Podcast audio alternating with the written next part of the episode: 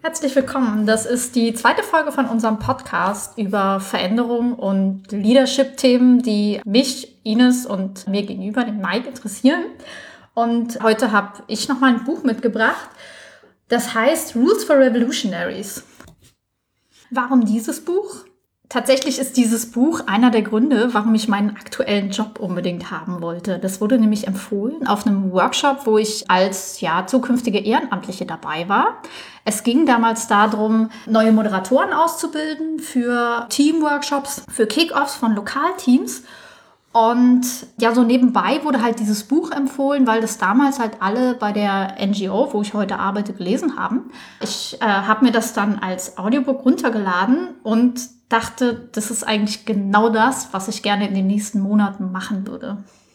Deswegen, ja, würde ich euch das gerne heute vorstellen. Disclaimer, das Buch ist komplett USA-zentriert. Das heißt, es ist nicht 100% übertragbar. Nicht alles, was sie dort vorstellen und probiert haben, wird hier so funktionieren. Aber ich glaube, es ist trotzdem ganz interessant, sich mit vielen Aspekten mal zu beschäftigen. Rules for Revolutionaries kommt von Becky Bond und Zach Exley. Herausgeber ist Chelsea Green Publishing und es ist ähm, Ende 2016 erschienen. Äh, soweit ich weiß, ist es nicht übersetzt worden, sondern es ist nur in Englisch erhältlich. Worum geht's? Es geht um Organisation, es geht um Campaigning, also darum, wie startet man eine Bewegung oder wenn es schon den, den Anfangspunkten einer Bewegung gibt, äh, welche Leitplanken braucht es, damit sie wächst. Die Kampagne, um die es damals ging, war die Präsidentschaftskampagne von Bernie Sanders.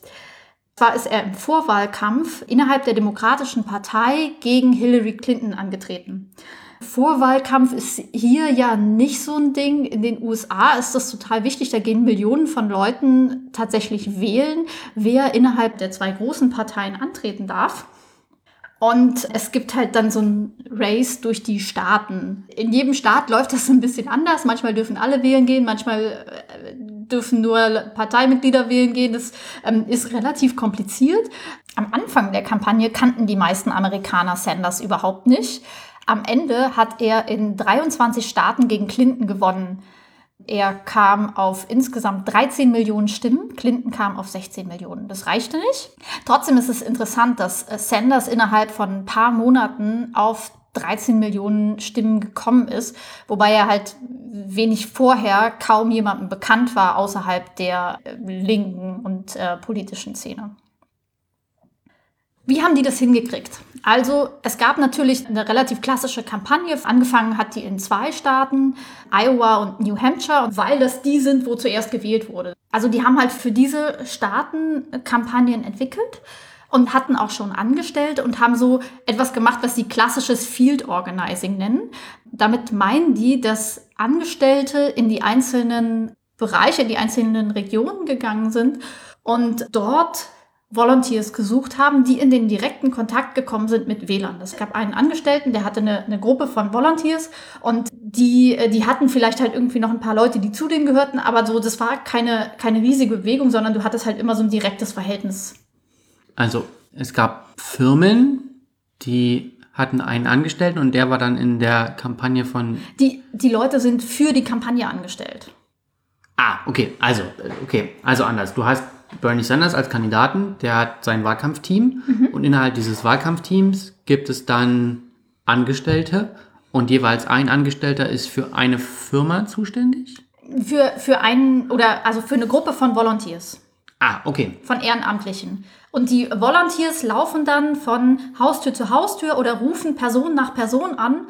Und die haben dann halt eine große Datei von, was wissen die über die Leute? Sind das halt eher Demokratenwähler oder eher Republikanerwähler?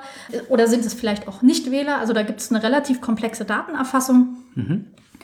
Das heißt, die, die gehen halt da mit ihrem Tablet hin, da steht halt irgendwie drin, wie der Wähler eingeschätzt wird und dann versuchen die mit dem ins Gespräch zu kommen.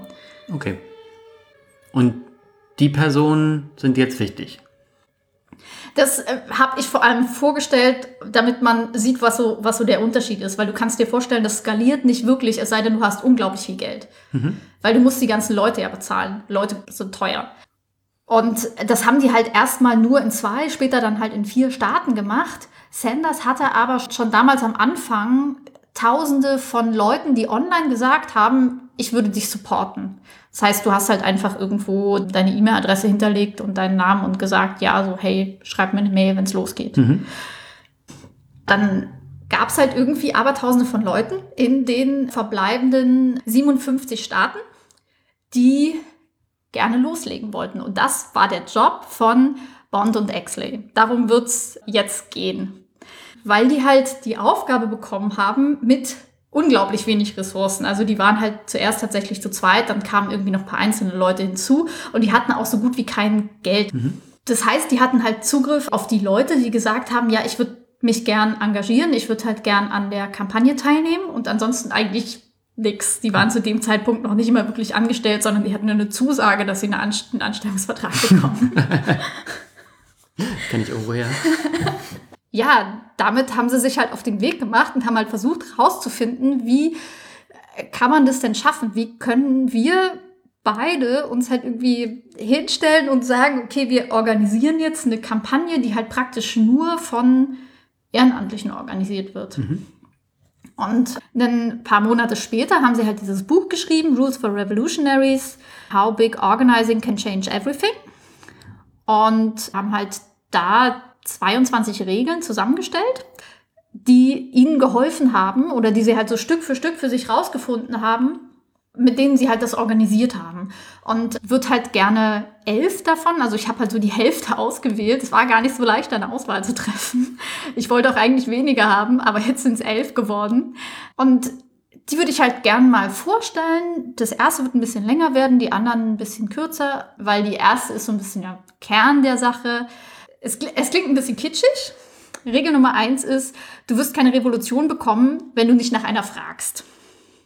Okay.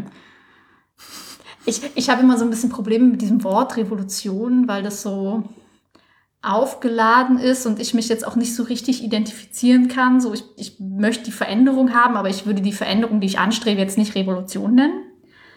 Warum nicht? Da würde ich voll dagegen halten. Also ich finde, das, was ihr macht, ist auf jeden Fall revolutionär, weil der Status quo quasi heißt, dass man sich nicht dafür engagiert. Also äh, vielleicht nochmal alle fürs Hintergrundwissen. Also die Ines arbeitet in so einer NGO, die sich mit der Klimakatastrophe bzw. dem äh, Schutz davor befasst. Und ich finde, dass dieses Beschäftigen damit und das laut aufschreien, wobei einfach publik machen, dass es halt ein Thema ist, schon was Revolutionäres ist. Weil eine kleine Menge an Menschen will dafür sorgen, dass die Mehrheit der Menschen sich dafür engagiert. Und vor allem ist das Ziel, das wir haben, halt auch sehr, sehr groß. Also ich meine, wir sind committed zum 1,5 Grad Ziel von mhm. Paris. Das heißt, wir versuchen halt Deutschland so schnell wie möglich klimaneutral zu machen. Mhm. Das Restbudget, das Deutschland hat, ist extrem klein. Mhm. Und wir orientieren uns halt nicht daran, was ist gerade möglich mit den Mitteln, die wir haben. Es geht nicht um winzige Veränderungen, die jetzt niemandem allzu doll wehtun, sondern wir orientieren uns daran, was muss gemacht werden. Was, was ist tatsächlich nötig, um das Schlimmste aufzuhalten? Und das ist sicherlich irgendwo revolutionär. Trotzdem habe ich das Gefühl, dieser, dieser Begriff ist vielleicht so wie Aktivist. Ich würde mich jetzt auch nicht als Aktivistin äh, bezeichnen. Weil ähm, da, damit stehst du halt sofort in so einer, in so einer Ecke und ähm, kannst so kannst du weggepackt werden in so eine Schublade. Okay, warst du schon mal auf einer Fridays for Future Demo? Ja. Hm, dann würde ich sagen, du bist eine Aktivistin, aber das ist meine ganz persönliche Meinung. Wegen Fridays for Future Allgemein oder wegen einer Demo? Wegen Demonstrationen. Also ich natürlich hat man im Hinterkopf, dass Revolutionen irgendwie jetzt Beispiel französische Revolution, äh, amerikanische Revolution halt immer mit Krieg und irgendwie Kopf ab in Verbindung stehen. Mhm. Aber gleichzeitig gab es ja auch zum Beispiel die hoppala, die technische Revolution ähm, seit 2000, dann irgendwie ähm, die Revolution rund um die Dampfmaschine. Das war ja auch alles irgendwie ein Vorankommen und Menschheit nach vorne bringen, ohne dass da jemand, dass da wenige Leute für draufgegangen sind. Zumindest nicht vorrangig, dass das das Ziel war. Aber es gibt ja auch Sachen, für die du dich einsetzt. Also zum Beispiel, wenn du halt, keine Ahnung, Vorträge hältst. Für irgendwelche Leute, die sich fürs Coden lernen interessieren. Das also stimmt, also, aber ich gehe dazu nicht auf, ich gehe nicht auf Demos. Und ja, also zum Beispiel sowas wie ähm, Chaos Computer Club Kongress, da würde ich mich dann schon als Aktivist ein, einschätzen, wenn ich da hingehe und mich quasi da dafür organisiere. Aber an dem Level bin ich ja noch nicht. Das ist lustig, weil ähm, ich war ja schon häufiger auf dem Kongress und auch einmal auf dem Camp und ich habe mich da immer eher so als Konsument gefühlt. Also so im Sinne von, wow, ist das toll, hier guck mal, da hinten blinkt es. Mhm. Aber ähm, ich bin ja einfach erstmal nur da und konsumiere das Angebot. Genau. Und wenn ich in der Position bin, dann bin ich kein Aktivist. Aber wenn ja. ich dann in die aktive Rolle übergehe, dann wäre ich auch wieder ein Aktivist. Und das, was ich mache, also meine ehrenamtliche Tätigkeit, ist quasi auch kein Aktivismus, weil es kein also für mich ist Aktivismus immer einen politischen Hintergrund. Und dann wäre ja Klimawandel bzw. die Gesetzesgebung ändern ein politisch motivierter Hintergrund. Und mein, ich bringe Leuten Coden bei, ähm, damit sie sich einen besseren Job äh, leisten können, ist halt wenig politisch motiviert und eher so altruistisch. Hm. Ich glaube, ich würde das gar nicht so deutlich voneinander trennen. Aber wir kommen sehr weit vom Thema ab. Okay, wir starten trotzdem eine Revolution und zwar ohne Gewalt im Idealfall. Okay, also, also du bist auch dafür, dass wir das Revolution nennen, ja? Ich finde schon. Alles das klar. gibt dem Ganzen so einen gewissen Druck, auch dass da was rauskommen muss. Revolution macht man nicht, weil einem langweilig ist, sondern es muss halt was passieren. Das ist richtig, da bin ich dabei. Okay, also Regel Nummer eins, du wirst keine Revolution bekommen, wenn du nicht nach einer fragst. Abgesehen von der Revolution steckt da halt noch drin so dieses, du musst es verlangen. Du musst dich halt irgendwie selbstbewusst hinstellen und sagen, das ist das, was wir machen müssen. Das ist unser Ziel. Und wichtig an diesem Ziel ist, es muss den Aufwand wert sein. Das heißt, es muss groß sein. Ein schönes Zitat dazu ist, People are waiting to be asked to do something big to win something big. Also Leute warten eigentlich nur darauf, dass sie halt gefragt werden, was Großes zu tun, wo sie selber eine große Bedeutung drin sehen. Nicht nur für sich, sondern halt so über das Individuum hinaus. Und es gibt eine ganz schöne Story dafür von dem ähm, Zach Axley. Der hat seine Karriere angefangen bei einer Gewerkschaft. Die nennen das einfach bloß Union. Und hat festgestellt, es ist voll schwierig, Arbeiter dazu zu bekommen, da mitzumachen und hat halt irgendwie relativ schnell gemerkt, sie verlieren die Leute und ist dann halt irgendwie in der Fabrik arbeiten gegangen, hat sich mit Leuten angefreundet, hat äh, sich mit denen unterhalten und hat halt irgendwie gesehen, so sie bekommen halt nicht die Leaderfiguren. Also es gibt halt unter den Arbeitern Leute, die halt so Leadership-Potenzial haben, mhm. die sich für ihre Kollegen einsetzen, die sich auch für bessere Arbeitsbedingungen einsetzen, die aber sich nicht der Union angeschlossen haben. Und dann war halt die Frage, warum? Und ja, darauf haben halt diese Menschen geantwortet, ja, weil ihr Trottel seid. So, das, ich glaube nicht an eure Vision. so, eure, eure Strategie ist Quatsch. Mhm. Die Strategie, ganz kurz zusammengefasst, ist, ähm, die, die wollten halt immer kleine Sachen verändern. Also halt irgendwie sowas wie, lass uns die Arbeitsbedingungen in dieser Fabrik verändern, lass uns halt irgendwie dort ein besseres Rentensystem einführen. Aber es waren halt immer so graduelle Veränderungen, die die angestrebt mhm. haben. Und das war halt nicht das, was die Leute wollten. Das haben die den Gewerkschaftern, die ab von Haustür zu Haustür gegangen sind und halt gefragt haben, hey, du bist doch Arbeiter da und da, willst du nicht bei uns mitmachen? Das haben die denen halt nicht erzählt, sondern da haben die halt dann eher gesagt, hm, ja, schön, dass ihr da seid, aber ich will meinen Job nicht gefährden. Was natürlich auch ist, ist ein valides Argument. Mhm. Und für manche Leute tatsächlich bestimmt auch der Hauptgrund, warum sie sich dagegen entscheiden. Mhm. Aber es ist niemals der einzige Grund und du hast ja immer irgendwie so, so ein Potpourri auf der Ja-Seite und so eine äh, Argumente auf der Nein-Seite und es ist vielleicht nicht das, was den großen Unterschied gemacht hat. Ja. Sondern das, was halt den Unterschied machte, ist halt, als sie angefangen haben, nach größeren Veränderungen zu streben und halt Sachen in einen größeren Kontext zu, äh, zu mhm. stellen. Es geht nicht mehr darum, dass du halt irgendwie in der Fabrik diese kleine zweiprozentige Änderung erreichst, sondern es geht darum, dass du die Industrie umkrempelst. Mhm. Das war so ein bisschen der, der Ausgangspunkt für den Sekt, halt diese Perspektive zu haben, auf so, du musst halt groß genug denken, damit die Leute Bock darauf haben, bei dir mitzumachen. Mhm. Das heißt eher so die Grundsatzfragen klären und nicht halt mit dem Nitty-Gritty anfangen, was mhm. auch voll Sinn macht. Und es gibt in den USA halt so eine Geschichte von, wie entwickelt man dieses Organizing. Und das ist ganz stark beeinflusst von einem Buch, das Saul Alinsky geschrieben hat. Das heißt Rules for Radicals. Dir kommt der Name vielleicht so ein bisschen bekannt vor. Ich habe das Buch, steht irgendwo rechts von dir. Tatsächlich. Ja.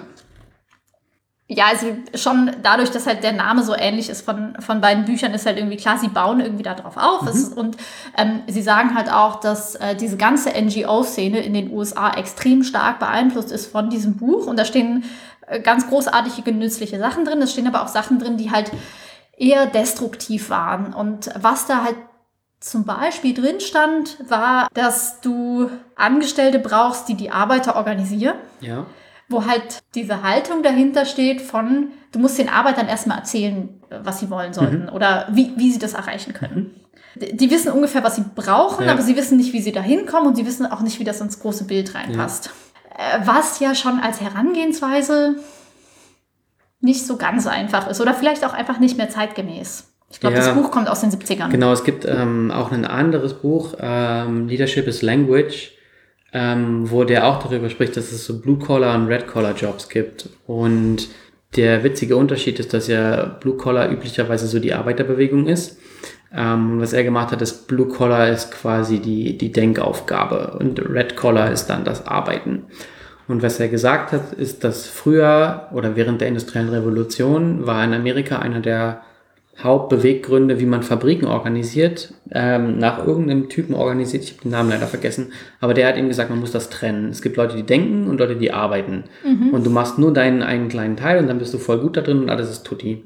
Und dann hat sich eben mit der technischen Revolution das Ganze aber gewandelt, weil dann auch die Leute, die am Fließband standen, plötzlich mal verstehen mussten, worum geht's denn eigentlich und wie kann ich den Prozess verbessern. Und dann haben die Leute, die die ganze Zeit gedacht haben, auch mal die Leute gefragt, die gemacht haben. Und plötzlich haben sie die Prozesse viel einfacher verbessert. Das hat zum Beispiel dann Toyota genutzt, indem sie ihre Leute halt, also die Leute am Band, die den ganzen Tag Autos gebaut haben, gefragt haben, okay, wie können wir das besser machen?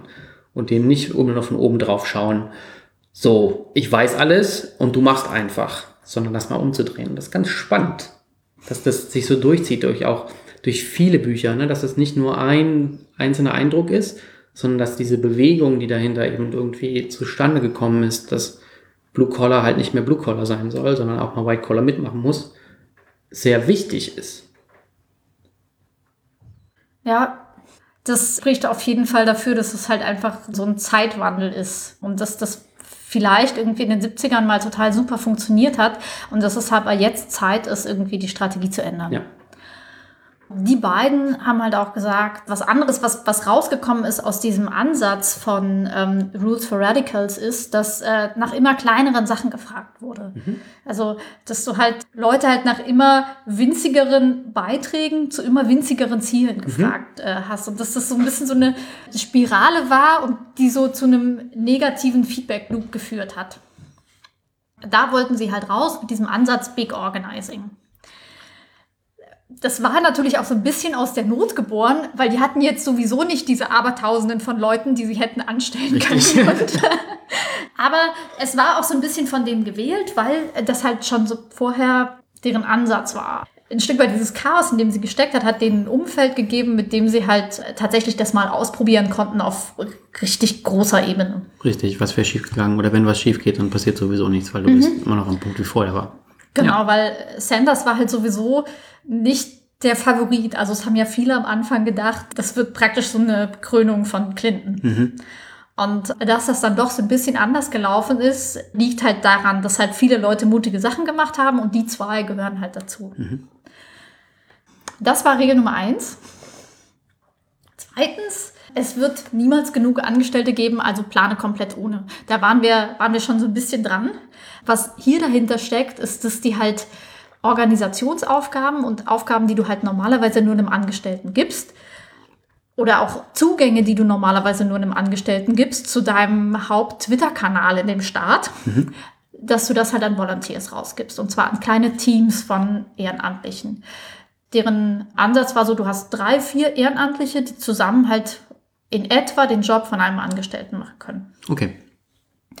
Und das ermöglicht dir halt auch, dass wenn eine Person davon geht, was ja relativ häufig der Fall ist, wenn, wenn Leute Volunteering machen, die bleiben nicht konstant über Monate da, sondern die haben halt irgendwie mal ein paar Monate richtig viel Zeit oder vielleicht auch nur ein paar Wochen und dann sind sie wieder raus. Ähm, kommen vielleicht irgendwann wieder. Das heißt, du musst das ständig ersetzen. Aber dadurch, dass du halt in, stell dir vor, du hast ein Viererteam, dann geht einer raus. Das ehemalige Viererteam sucht sich von alleine jemand neuen Ja. und bordet den halt on. Weil die haben halt sowieso schon ihre Materialien da, die müssen sich ja sowieso gegenseitig austauschen. Das heißt, da gibt's halt irgendwie schon eine, äh, eine Struktur, mit der man da gut arbeiten kann. Und wenn du eine neue Aufgabe hast, dann teilst du das Viererteam und sagst den jeweils zwei Leuten, die übrig sind, sucht euch neue Leute. Okay, also so eine Art Schneeballprinzip im Prinzip. Ne? Genau. Du hast, machst du irgendwie aus dem Schneeball eine Lawine und dann guckst du, was passiert. Genau, klingt total einfach, ist in der Praxis, wie ich feststelle, nicht ganz so leicht. Ich versuche halt Aufgaben zu übergeben an einzelne Volunteers oder an einzelne Gruppen von Ehrenamtlichen und habe halt festgestellt, es funktioniert nicht ganz so einfach, wie ich mir das vorgestellt habe. Du kannst nicht einfach irgendwie eine, zwei Absätze schreiben und dann passiert der Rest praktisch von alleine, sondern du musst die Leute halt immer rein begleiten. Das heißt, du bordest quasi auch dann jede Person noch mit on. nicht unbedingt jede Person, aber immer wenn du halt einen neuen Aufgabenbereich anfängst, dann habt das bisher halt entweder ich oder halt einer der anderen Angestellten gemacht.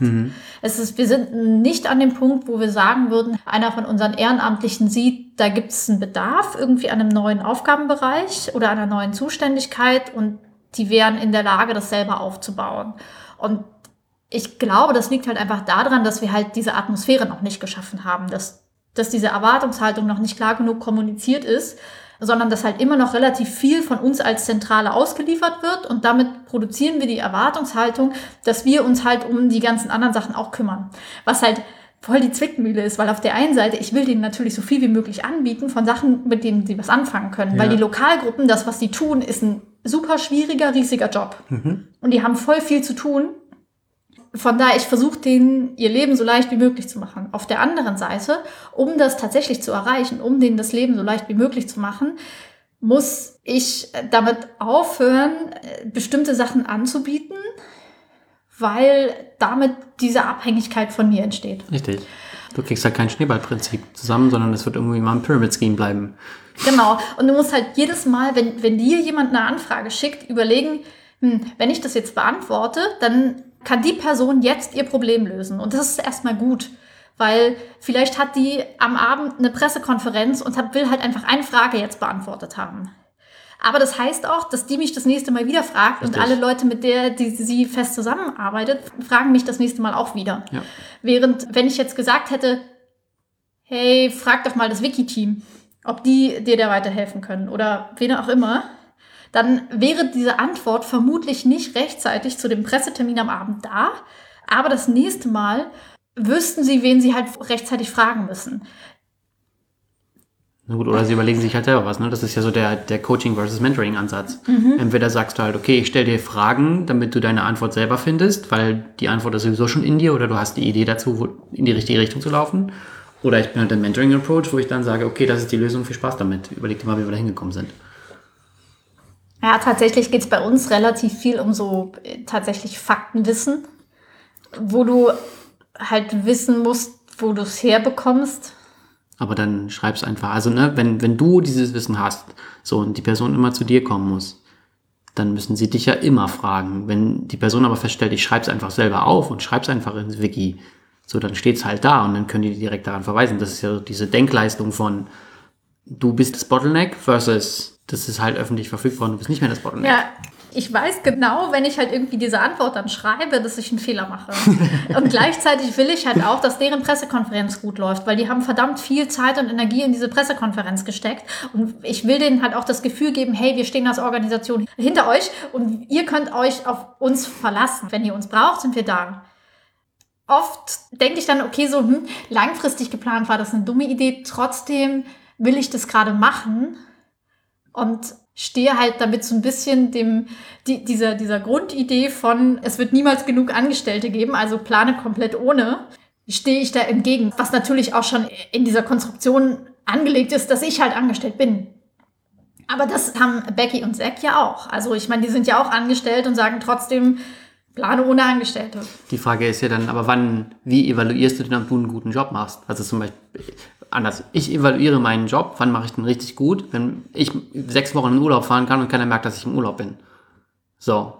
Das ist halt die, die Management- oder Leadership-Rolle, wo du einfach dann darauf gezielt hinarbeitest, dass du nicht mehr diesen Job machen musst, sondern in die nächste höhere Ebene steigen kannst. So. Und dann wäre das gute Verständnis meinerseits, wenn du als Festangestellte in einer NGO quasi deinen Job richtig gut machst, dann machen Ehrenamtliche deinen Job und du kannst was anderes machen. Ja, ich, ich teile dieses Ideal total. Ich weiß doch noch nicht ganz genau, wie ich da hinkomme. Einfach sechs Wochen krank sein wird schon werden.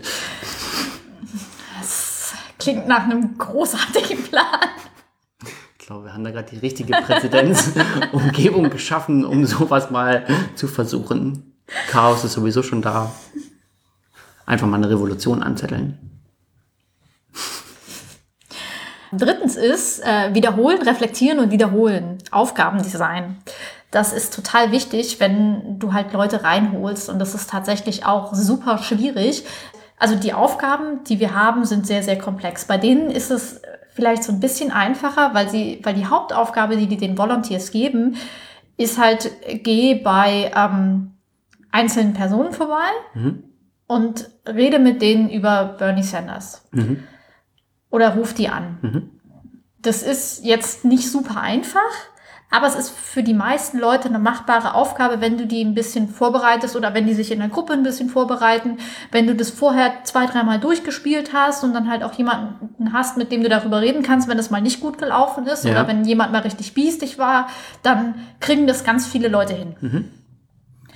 Bei uns ist die Aufgabe so ein bisschen komplizierter, weil unsere Klimaentscheid-Teams, die machen Bürgerentscheide, die machen Einwohneranträge. Das sind relativ komplexe politische Vorgänge, die die anstoßen. Ja.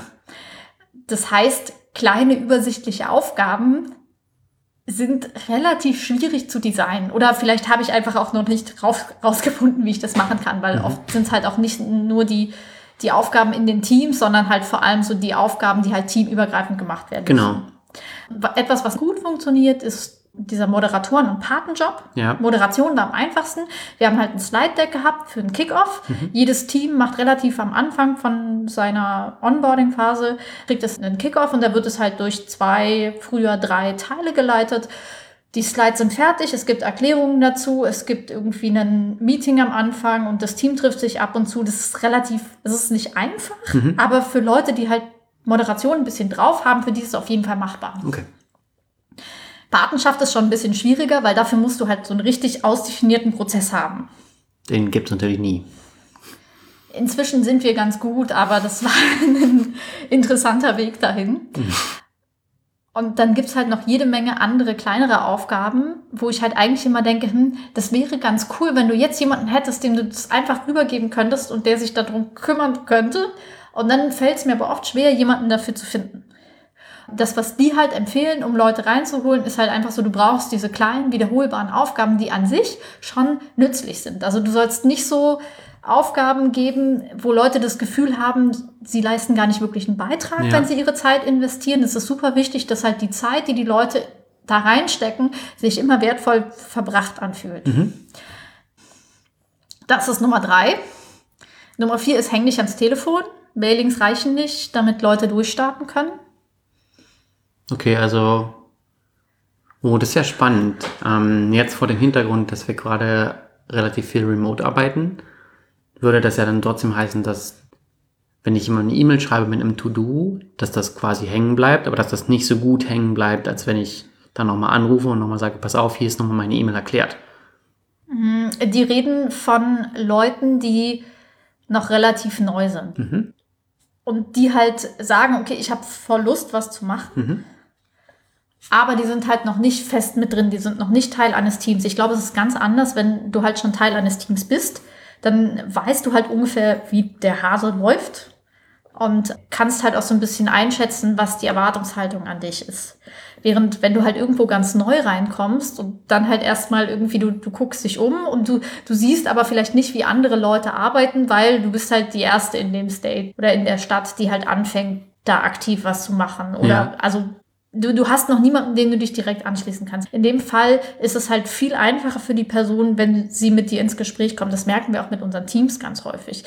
Ganz viele von den Fragen könntest du einfacher und schneller mit einer Mail beantworten oder mit einem Link aufs Wiki. Trotzdem fragen dich die Leute eigentlich früher oder später immer, ob sie mal mit dir telefonieren können. Und es liegt nicht daran, dass sie nicht in der Lage sind, diesen Krempel zu lesen, sondern es liegt glaube ich, daran, dass ähm, die das Gefühl haben wollen, du bist ein richtiger Mensch, so und du du meinst du meinst das ernst, so, du bist vertrauenswürdig, das, du bist jemand, zu dem man halt eine Verbindung aufbauen kann. Ja und du auch also wahrscheinlich auch das Gefühl, dass die Zeit, die sie opfern, halt einem großen Ziel zuträgt und dass du auch diesem gleichen Ziel zuträgst mhm. Und dass ihr dann beide gemeinsam quasi als Gemeinschaftsgefühl loslauft und dieses Ziel verfolgt. Genau. Ja. Und dann ist da, glaube ich, auch noch so ein bisschen so dieses One-on-One-Ding mit drin, dass du halt einfach die Leute, die halt in deinem Organisationskonstrukt wichtig sind, mhm. dass du die einfach ab und zu anrufst und fragst, wie es denen geht. Okay, klar. Um halt mitzubekommen, wenn es irgendwo ein größeres Problem gibt, weil du kannst nicht immer davon ausgehen, dass die halt von sich aus auf dich zukommen oder vielleicht haben sie es versucht und haben dich nicht erreicht, weil du 74 ungelesene E-Mails hast und die sind halt Nummer 63. Ja. Von hinten anfangen. Ja. Nummer fünf ist, erhöhe die Komplexität schrittweise, indem du Probleme löst, wenn sie auftreten. Das liegt, glaube ich, uns beiden relativ nahe, weil es halt so, wie, wie, wie agiles Arbeiten funktioniert. Du baust halt kein komplexes Konstrukt auf und erwartest, dass das funktioniert, sondern du löst halt immer das Problem, was am nächsten dran ist und guckst halt auch, was ist gerade das größte Problem, das du lösen musst. Ja, ist äh, speziell im Change Management ähm, auch ein Prozess, dass das in den Köpfen etabliert wird, dass man Prozesse nicht von groß nach klein komplett durchplant, sie in die Organisation wirft und dann guckt, dass sie passieren oder einfach erwartet, dass sie passieren, sondern dass man da vielleicht ein bisschen iterativer vorgeht und einfach schaut, okay, wie sieht's denn aus, wer kann denn noch was leisten und wem schmeiße ich jetzt mit diesem Prozess irgendwie seine komplette Arbeit um die Ecke. Aber gut, ähm, Work in Progress, wie ich immer so schön zu sagen pflege. Ja, auch das ist äh, schwierig in der Umsetzung, aber von der Logik, glaube ich, relativ einfach. Logisch. Mein, mein ehemaliger Boss hat auch immer gesagt, wir beschäftigen uns nicht mit Problemen, die noch nicht da sind. Fand ich manchmal ein bisschen kurzsichtig, weil wenn du schon gesehen hast, dass das Problem quasi wie so eine riesige Wolke auf dich zurennt, kann man sich vielleicht schon mal vorher damit beschäftigen, nicht erst, wenn die Wolke dich dann ins Gesicht schlägt.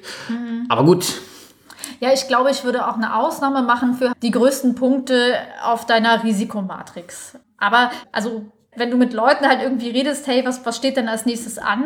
Und dann jemand kommt mit, aber was ist denn, wenn das und das passiert, ist halt die Antwort schon relativ häufig, ja, darum kümmern wir uns dann schon. So, was ist, wenn wir auf einmal zu viele Teams haben und wir die nicht mehr alle irgendwie bedienen können mit Kickoffs rechtzeitig? Und wenn die zu lange warten müssen, das demotiviert die doch dann bestimmt irgendwie ja, dann schauen wir mal, ich finde bestimmt noch ein paar Paten und ähm, wir, wir können bestimmt auch ein paar von unseren Paten überreden, dann die neuen Paten onzuboarden, obwohl sie die anderen noch nicht ganz ongeboardet haben, die sind da schon dabei. Also, weil das auch so ein bisschen der Erfahrungswert ist, dass wenn du halt dann einfach ein akutes Problem hast, findest du auch jemanden, der es löst, während wenn du halt vorausschauen versuchst, so ein Problem zu lösen, frisst dir das halt einfach sehr viel Zeit weg. Ja. Ja, da funktioniert das Pareto-Prinzip auch nicht. Also du kannst halt nicht 80-20 machen, wenn du versuchst, irgendwie ein Problem in der Zukunft zu fixen. Ja. Und dann ist es auch ärgerlich, wenn dieses Problem niemals eintritt. Richtig. Aber wir haben einen Prozess. Top. Sechstens. Bekämpfe die Tyrannei der Nervigkeit. Das, das ähm, haben sie total schön erklärt. Die haben für die Sanders-Kampagne immer so riesen Meetings gemacht, wo sie halt neue Leute gesucht haben, die so Phonebanks haben die das genannt. Also du machst halt praktisch so eine Telefonparty, wo halt irgendwie eine Person der Host ist und halt Leute zu sich einlädt und dann kommen irgendwie andere Leute dazu und kriegen halt irgendwie eine Liste und telefonieren die durch. Mhm. Weil das halt viel netter ist, als wenn du versuchst, das von zu Hause aus zu machen, weil da bist du ja in deiner normalen Umgebung und okay. dann hast du keinen konkreten Anlass, um das zu machen. Und wenn das schief geht, fühlt sich das scheiße an. Und wenn du halt in so einer Gruppe bist, funktioniert es halt besser. Ja. Das heißt, um halt sicherzustellen, dass so viel wie möglich Leute angerufen werden, brauchst du halt Phone-Banking-Hosts und du brauchst Leute, die da hingehen. Mhm. Und die haben halt so Events gemacht, wo sie erklärt haben, worum geht's eigentlich. Und die Leute halt zusortiert haben und sie haben organisiert, dass diese Mini-Events stattfinden, mhm. haben dann eine Art und Weise gesucht, mit Leuten umzugehen, die halt dann irgendwie ans Mikrofon gekommen sind. Und von, ich glaube, diese Termine waren relativ kurz, so 60 oder 90 Minuten. Wenn da dann 500 Leute sind und irgendjemand ans Mikrofon kommt und so ein bisschen rumschwafelt, keine Ahnung, es sind oft gar nicht Sachen, die halt völlig weit ab vom Schuss sind, sondern das ist halt einfach jemand, der halt erklären möchte, was er Tolles beigetragen mhm. hat oder so. Aber wenn der halt drei Minuten redet und 500 Leuten drei Minuten klaut, ist das schon eine ganze Menge ja. Zeit. Und vor allem ist das halt demotivierend, wenn ähm, du dazwischen halt dann einfach so Leute hast, die die Energie aus dem Raum rausziehen. Ja. Und da haben sie halt, ja, eine, eine sehr rigide Art und Weise mit umzugehen. Sie hatte halt auch gesagt, sie ist einmal aufgesprungen und ist zu dem Typen gerannt, hat, hat ihm das Mikrofon weggenommen. Ich, ich, ich weiß nicht, was das für eine Wirkung auf den Raum hat. Ich glaube, Aber das ist jetzt ein klares Zeichen und das ist auch was, was zum Beispiel so Psychologen oder Menschen, die zum Beispiel Bücher geschrieben haben wie die ersten 90 Tage, die sagen auch ganz klar, du musst am Anfang einfach die Grenzen abstecken und sagen bis hier und nicht weiter. Und ich glaube, das ist nur ein Teil davon. Und speziell je größer die Organisation wird, in der du versuchst, diese Meinung zu vertreten, desto deutlicher musst du auch sagen, bis hierhin und nicht weiter. Mhm. Ja, ich habe das auch in unseren Kick-Off-Events häufiger mal gemerkt. Und mir fällt es auch gar nicht leicht, dann zu sagen, sorry, du redest schon ein bisschen zu lang. Es Vielleicht solltest du es auch anders formulieren. es ist, glaube ich, egal, wie du es wie sagst. Ich meine, du würdest halt natürlich eher sagen, kannst du den Gedanken noch zu Ende bringen, ich würde gern weitermachen oder keine Ahnung wie. Aber dafür musst du ja erstmal der Person ins Wort fallen oder halt irgendwie diese halbe Sekunde finden, wo die mal kurz atmet. Mhm. Und gerade Leute, die viel reden, sind es ja auch gewohnt, so zu reden, dass du halt nicht wirklich so eine Chance mhm. hast, reinzugrätschen. Also so, als hätten die das geübt. Jahrelanges Training. Und jemandem so direkt ins Wort fallen, ist ja extrem unangenehm. Nicht, dass ich es nicht häufiger machen würde, aber hinterher tut es mir immer leid. Ah, ich finde es voll okay. Ja, es ist nicht sehr respektvoll.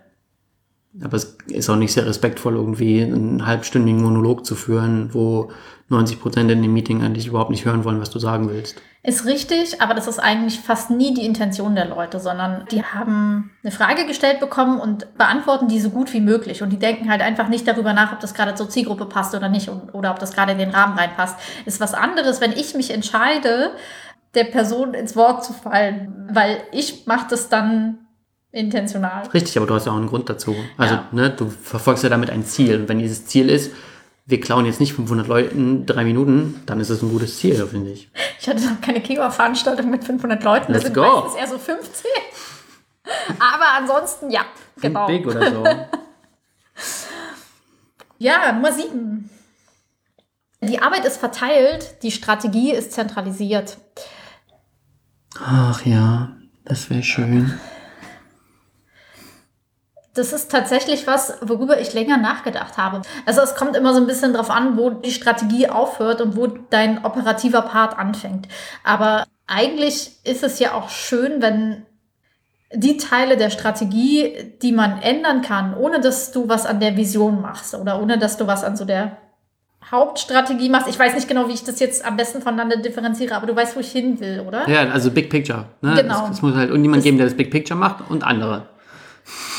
Und solange halt irgendwie das, was die Graswurzelbewegung äh, sich ausdenkt, zum Big Picture passt, zur Gesamtstrategie, mhm. finde ich es eigentlich total toll, wenn die was zur Strategie beitragen können. Mhm. Also deren Ansatz ist High Feedback, Low Democracy.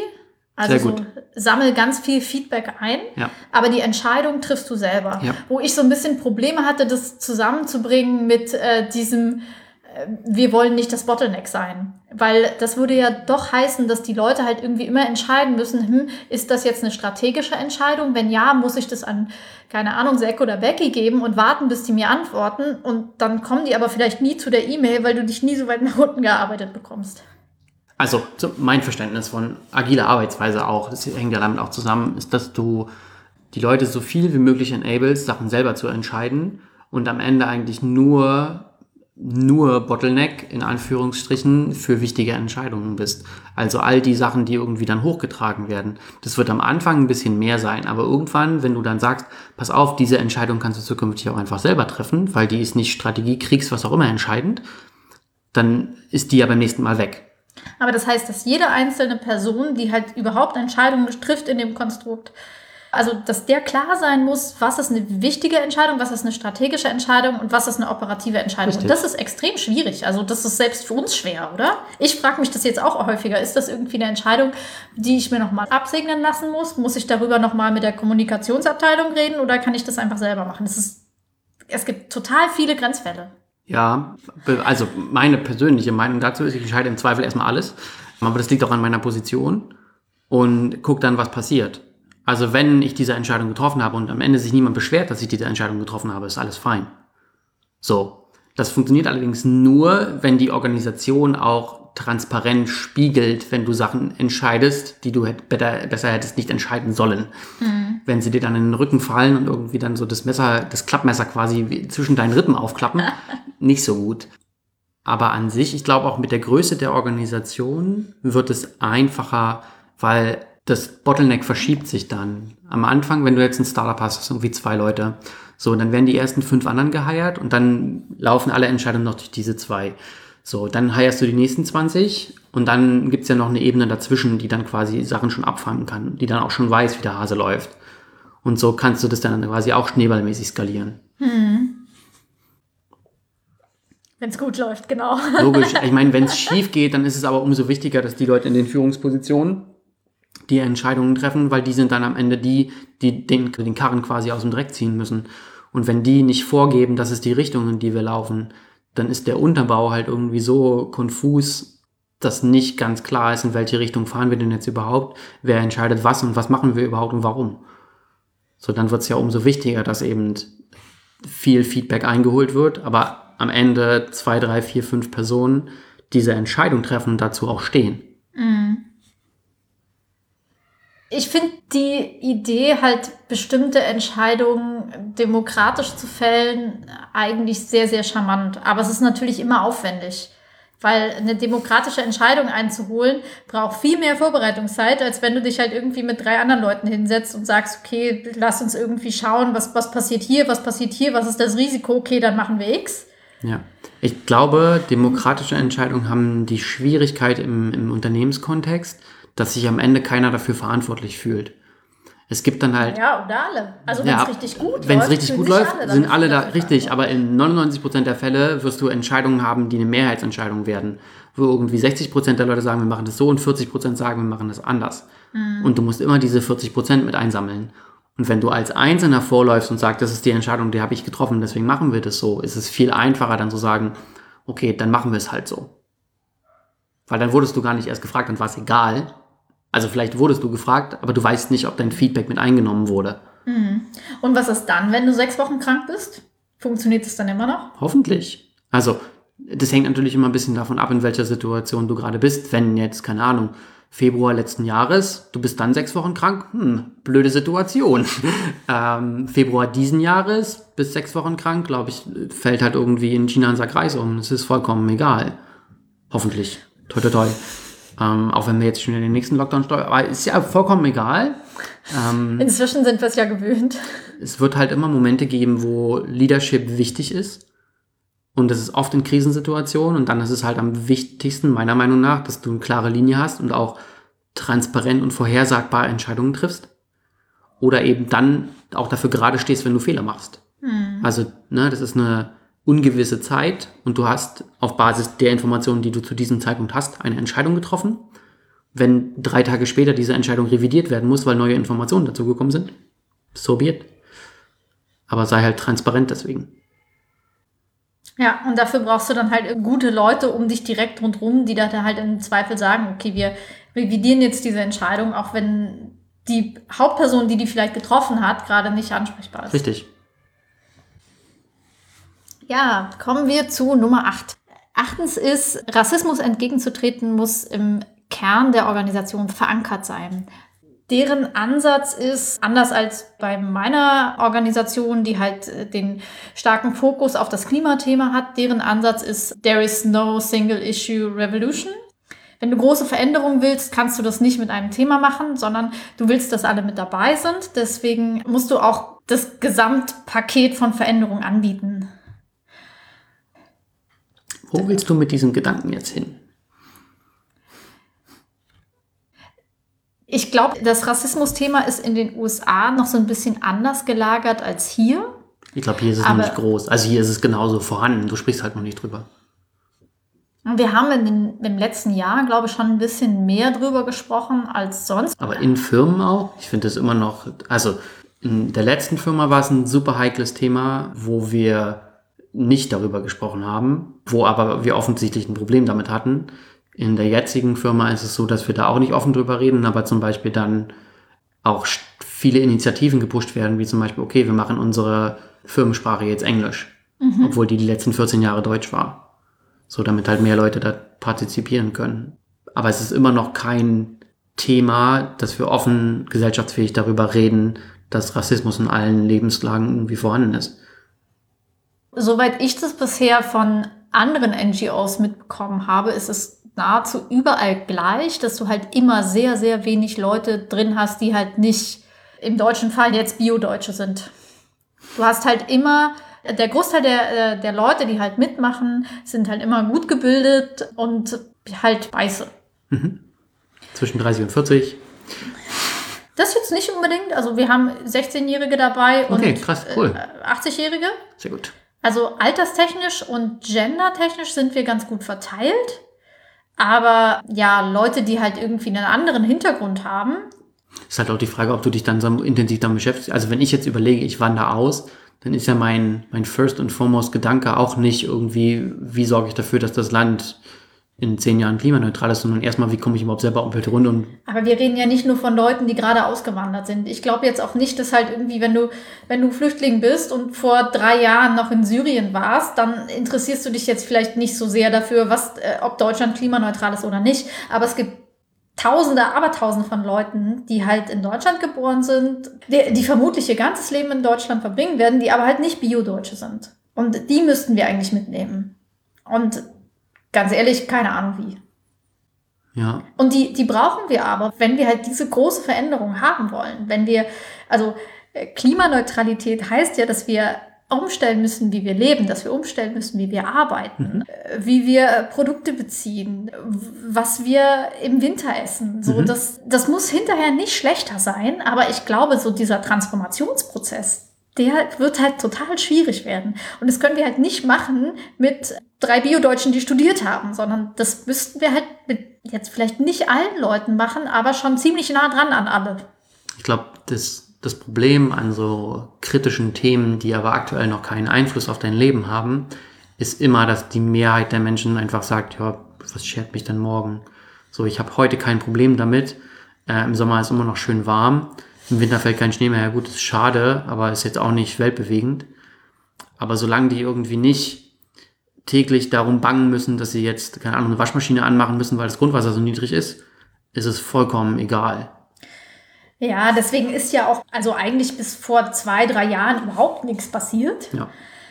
Aber so langsam passiert ja an ein paar Stellen ein bisschen was. Und ich glaube, das liegt daran, dass du halt inzwischen siehst, dass es Auswirkungen hat. Du weißt halt inzwischen, dass bestimmte Konflikte, die halt zum Beispiel im Nahen Osten stattfinden, dass die halt was mit dem Klimathema zu tun haben, weil es immer schwieriger ist, sich da zu ernähren, immer schwieriger ist, da ein gutes Leben zu führen. Du weißt, dass die Flüchtlingskrise, die wir hatten, was mit dem Klimathema zu tun hat. Du weißt, dass die Hitzesommer was mit dem Klimathema zu tun hat. Du weißt, dass wenn du in den Wald gehst und der irgendwie komisch aussieht und der ungesund aussieht, dass das was mit dem Klimathema zu tun hat. Also es kommt bei immer mehr Leuten an. Ja. Meine, meine Mutter, die in der Seniorenpflege arbeitet, die hat äh, einen Vortrag gehalten darüber, dass Klima ein Impact-Thema ist ähm, für Leute im, im gehobenen Alter, weil die halt unter der Hitze besonders leiden. Ah, okay, weißt du, und wenn, wenn inzwischen irgendwie Versicherungen fangen an, sich viel mehr über Klimathemen Gedanken zu machen, weil das natürlich für die Geld kostet.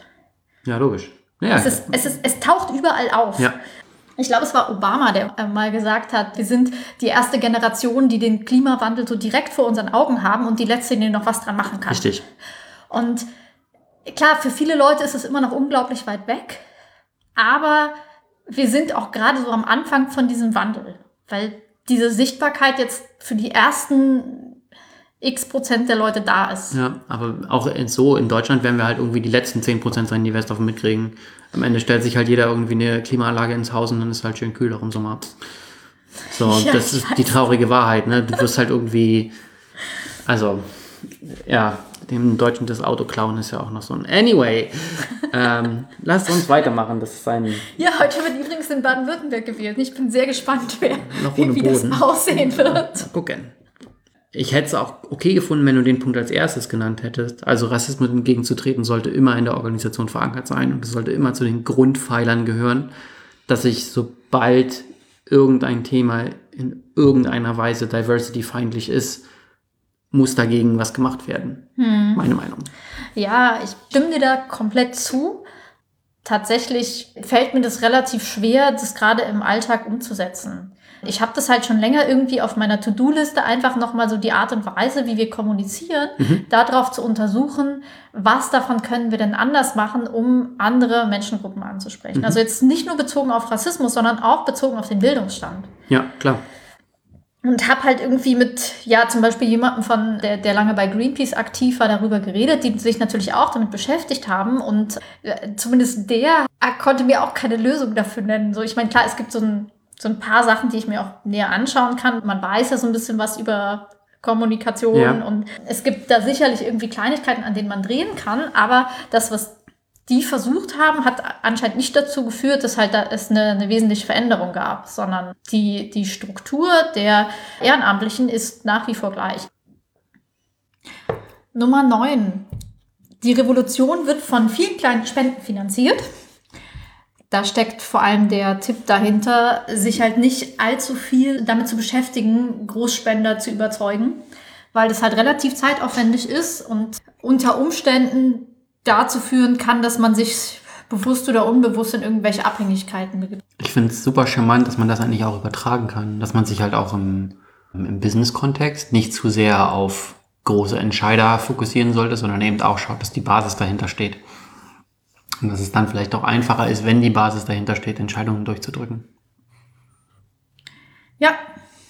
Nummer 10. Sei auf die Gegenrevolution gefasst. Auch darauf, dass deine Freunde dabei sein werden.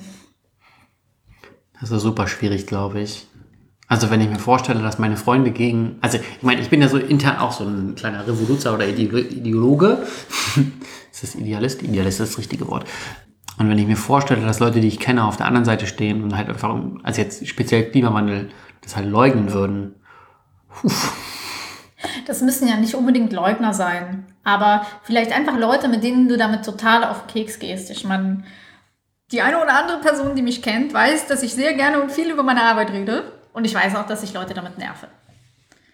Auch weil es ums Klimathema geht und sie nicht so gern darüber nachdenken, aber halt auch einfach, weil Menschen sich nicht ständig über Arbeit unterhalten wollen. Aber es sollte auch ein, es sollte ein salonfähiges Thema sein und es ist super, super wichtig, dass wir darüber reden, weil schließlich und endlich betrifft es uns alle, die auf diesem Planeten noch wohnen wollen und wer jetzt kein Ticket für den Ja. Mars hat, Aber ganz, ehrlich, mit wie vielen Leuten redest du darüber im Alltag?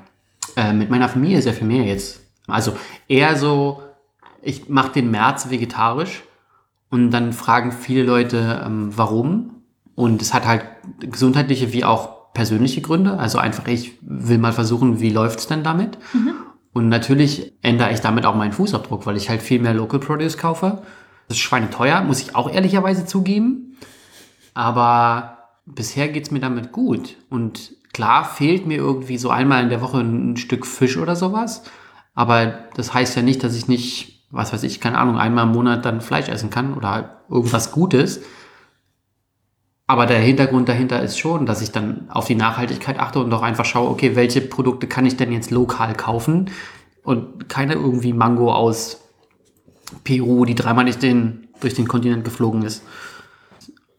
Also schon viel, vielleicht nicht auf dem Level, dass ich jetzt sage, okay, wir müssen da jetzt unbedingt was tun, sondern eher dann vielleicht auch aktionistisch ähm, unterwegs bin und einfach schaue, was kann ich denn tun ähm, in meinem kleinen begrenzten Rahmen, um das halt besser zu machen.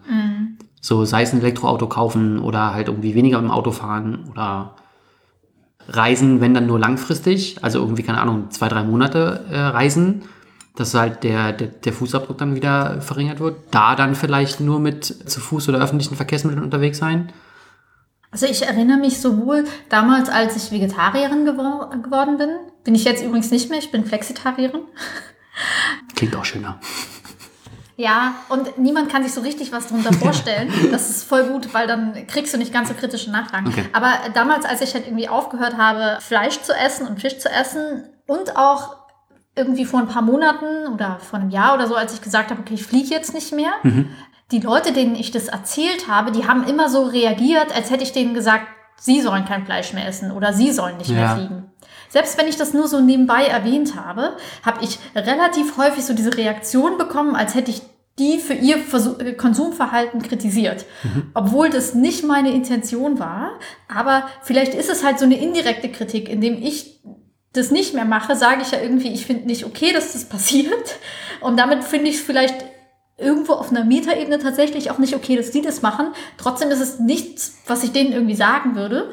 Aber geht's dir darum? Eigentlich geht's dir doch darum, dass du deinen Teil beiträgst, oder? Ja, ja, Natürlich klar. wäre es gut, wenn alle anderen das auch tun würden, aber wenn du nicht den ersten Schritt gehst, wer dann? Und ich bin auch überhaupt nicht der Typ, der anderen sagt, wie sie ihr Leben zu leben haben. Das halte ich halt einfach nicht für zielführend und macht mir auch gar keinen Spaß. So, ich will halt irgendwie Leute unterstützen, die was fürs Klima machen wollen, zum Ja. Beispiel. Deswegen habe ich mir diesen Job ausgesucht, weil ich das super toll finde, mit Leuten zusammenzuarbeiten, die sagen, hey, ich will was tun. Aber ich überzeuge niemanden, dass die was machen sollen. Das, ich, das ist auch super wichtig, dass es passiert, aber das bin ich halt einfach nicht. Ja, also das ist so ein Stück weit äh, konstruktiv versus destruktiv, oder? Also du versuchst halt konstruktiv, dich dafür einzusetzen, dass da was passiert, aber du bist niemand, der sich auf die Straße stellt und sagt, ihr seid alle Assis und äh, verkauft eure Autos. Ja, okay, aber das, das, machen, das machen die Fridays ja auch nicht. Und die haben extrem viel erreicht mit dem, was sie gemacht haben. Ja. Das ist ja trotzdem konstruktiv, obwohl die sich hinstellen und sagen, die Art, wie du lebst, ist nicht in Ordnung. Jetzt ohne dich als Einzelperson das, zu meinen. das ist krass, weil ich, ich empfinde die ganz anders. Ich empfinde die halt als warnende Population, die sagt, wenn wir so weitermachen, dann laufen wir in den Abgrund. Mhm. Und kümmert euch mal darum, dass ihr darüber nachdenkt, wie ihr gerade lebt und was ihr davon vielleicht besser sein lassen würdet. Ja. Ist, Also ist so das nicht das Gleiche? Also es ist weniger konfrontativ formuliert als das, was ich gesagt habe, aber da steckt doch die gleiche Aussage dahinter. Na, die eine ist, du sagst mir, was ich machen muss, die andere ist, ich überlege mir, was ich machen kann. Also das eine ist aufdoktriniert versus ich Ja. treffe die bewusste Entscheidung, dass ich es für eine gute Idee halte, mich darum zu kümmern und mir darum Gedanken zu machen, wie kann ich meinen Beitrag leisten. Ja, aber du wusstest auch vorher schon, dass es eine gute Idee wäre. Trotzdem haben wir es alle ja nicht gemacht. Ja, vielleicht auch, weil der, also die Dringlichkeit war mir einfach nicht bewusst, muss ich auch ganz ehrlich sagen. Also nicht jetzt im Sinne von For Fridays. Und ich muss auch ehrlicherweise sagen, ich glaube, ich bin an einem Punkt, wo ich mir das leisten kann. Also, ich kann jetzt sagen, ich kaufe Bio-Eier oder Bioprodukte lokal, die halt meinetwegen das Doppelte kosten, versus ich war Student und jo, entweder esse ich was oder ich esse halt nichts. Ja, wobei das halt, diese Argumentation gibt es ziemlich häufig, aber die Leute, die den großen Fußabdruck haben, sind nicht die Leute, die kein Geld haben. Die Ja, Leute, logisch. die den großen. Fußabdruck haben, sind die Leute, die sich irgendwie iPhones kaufen und nach Mallorca fliegen. Ja, Oder äh, sonst wohin. genau. Und da muss man sich halt überlegen, Also, wenn du, wenn du dir überlegst, ob du dir die Bio-Eier leisten kannst oder nicht, bist du vermutlich nicht das Problem. Oder, also, ich meine, du, du kannst es dir leisten, aber, aber, aber bin ich dann eben nicht doch das, oder wäre ich dann nicht theoretisch Teil der problematischen Zielgruppe, weil ich eben auch meinetwegen, keine Ahnung, dreimal im Monat nach äh, Mallorca fliegen würde und ähm, Ja, okay, mir jedes Jahr ein neues du- iPhone kaufe. dann ist es für dich kein Problem, halt irgendwie die regionalen, teureren Lebensmittel zu kaufen. Richtig, aber das wäre ja nur der kleine Schritt. Ich könnte ja jetzt aus, keine Ahnung, ich kaufe mir nicht jedes Jahr ein neues iPhone, aber wenn ich jetzt sagen würde, ich reduziere meine, ich kaufe ein iPhone von jedes Jahr zu alle zwei Jahre, wäre das ja auch ein Schritt, den man gehen könnte. Klar. So, Oder vielleicht alle. fünf, ja, das ist, ich glaube, das ist auch eher so die realistische Größenordnung, dann gehen die meistens kaputt. Ich glaube, wir schweifen jetzt gerade ein bisschen ab, aber das ist ja auch ein wichtiges Thema. Ne? Wir sind da irgendwie gelandet bei äh, viele kleine Spenden und viele kleine Iterationen von Sachen, die man halt tut, haben dann am Ende hoffentlich einen großen Ausmaß oder Ja. eine große Auswirkung. Wobei ich, wir, wir reden relativ viel über dieses Verzichtsthema und wir reden noch nicht so viel über das Handabdrucksthema. Also es gibt so diese Unterscheidung zwischen, wir haben einen Fußabdruck, das ist das, was wir an CO2 direkt oder indirekt produzieren. Und wir können aber auch einen Handabdruck haben. Wir können uns auch dazu entscheiden, aktiv was zu machen, zum Beispiel indem wir uns politisch einsetzen in unserem Wahlverhalten etc. pp. Oder halt auch, indem wir halt in unserer Firma dafür sorgen, dass die Firma halt auf Ökostrom umsteigt. Oder dass äh, die Firma mal drüber nachdenkt, wenn die Produkte hat, ob sie was an der Verpackung machen kann. Indem man das halt einfach zum Thema macht.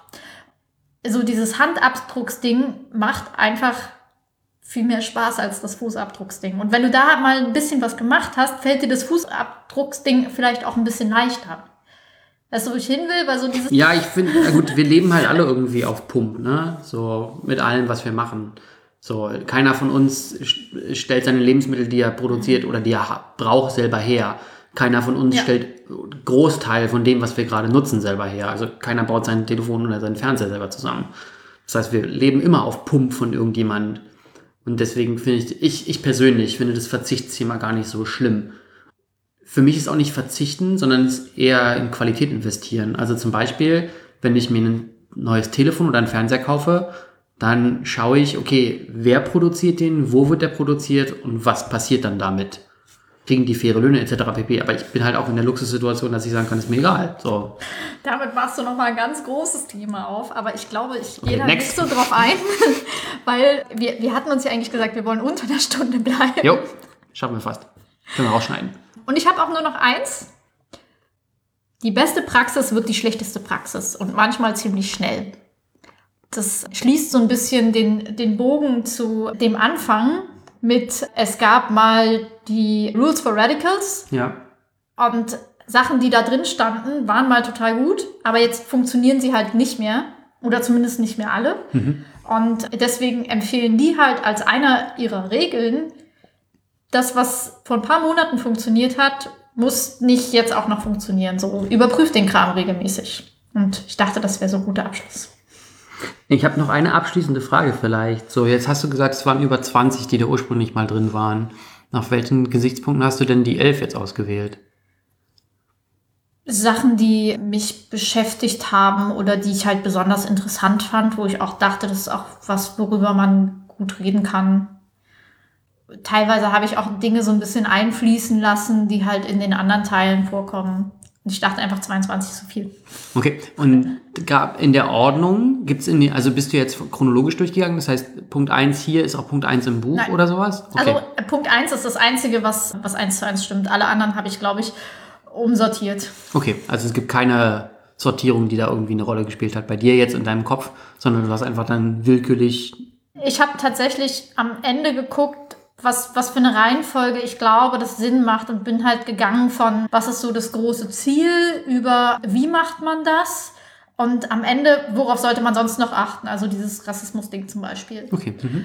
Rausgelassen habe ich zum Beispiel sowas wie arbeite ganz viel mit äh, Konsumersoftware, Ja. weil das halt auch so ein Thema ist, was halt in Deutschland aufgrund von so Datenschutzsachen einfach schwieriger ist. Weil du musst halt einfach total darauf achten, dass nicht irgendwo personenbezogene Daten rumliegen. Ja. Rules for Revolutionaries. Ja, krasses Buch auf jeden Fall. Es hat total Spaß gemacht. Also ich habe äh, das als Audiobuch und ich kann das sehr empfehlen. Nicht, dass ich jetzt empfehlen würde, alles davon äh, genau so zu machen, wie das da drin stand, aber ich fand das sehr inspirierend. Würdest du das auch für Leute empfehlen, es in einem Business-Kontext zu lesen oder macht es halt schon sehr viel Sinn, das auf einer ehrenamtlich basierten Stelle dann sich damit zu beschäftigen? Ich glaube schon, dass für Leute, die im Businessbereich tätig sind und die halt einfach gar nicht mit Ehrenamtlichen arbeiten, dass für die weniger drin ist. Nicht nichts, aber schon weniger. Okay. weil du halt schon anders mit Leuten arbeitest, die du die nicht aussuchst, sondern also äh, wenn du jemanden anstellst, ist es ja so ein gegenseitiges Aussuchen, während ähm, die Leute, die halt zu uns kommen und sagen, sie wollen ehrenamtlich arbeiten, sind erstmal alle herzlich willkommen. So und das ist du du hast halt zu denen einfach ein anderes Verhältnis. Okay, verstehe. Gut, dann von mir keine weiteren Fragen. Dann sagen wir Tschüss Tschüss. und danke fürs Zuhören. Bis zum nächsten Mal.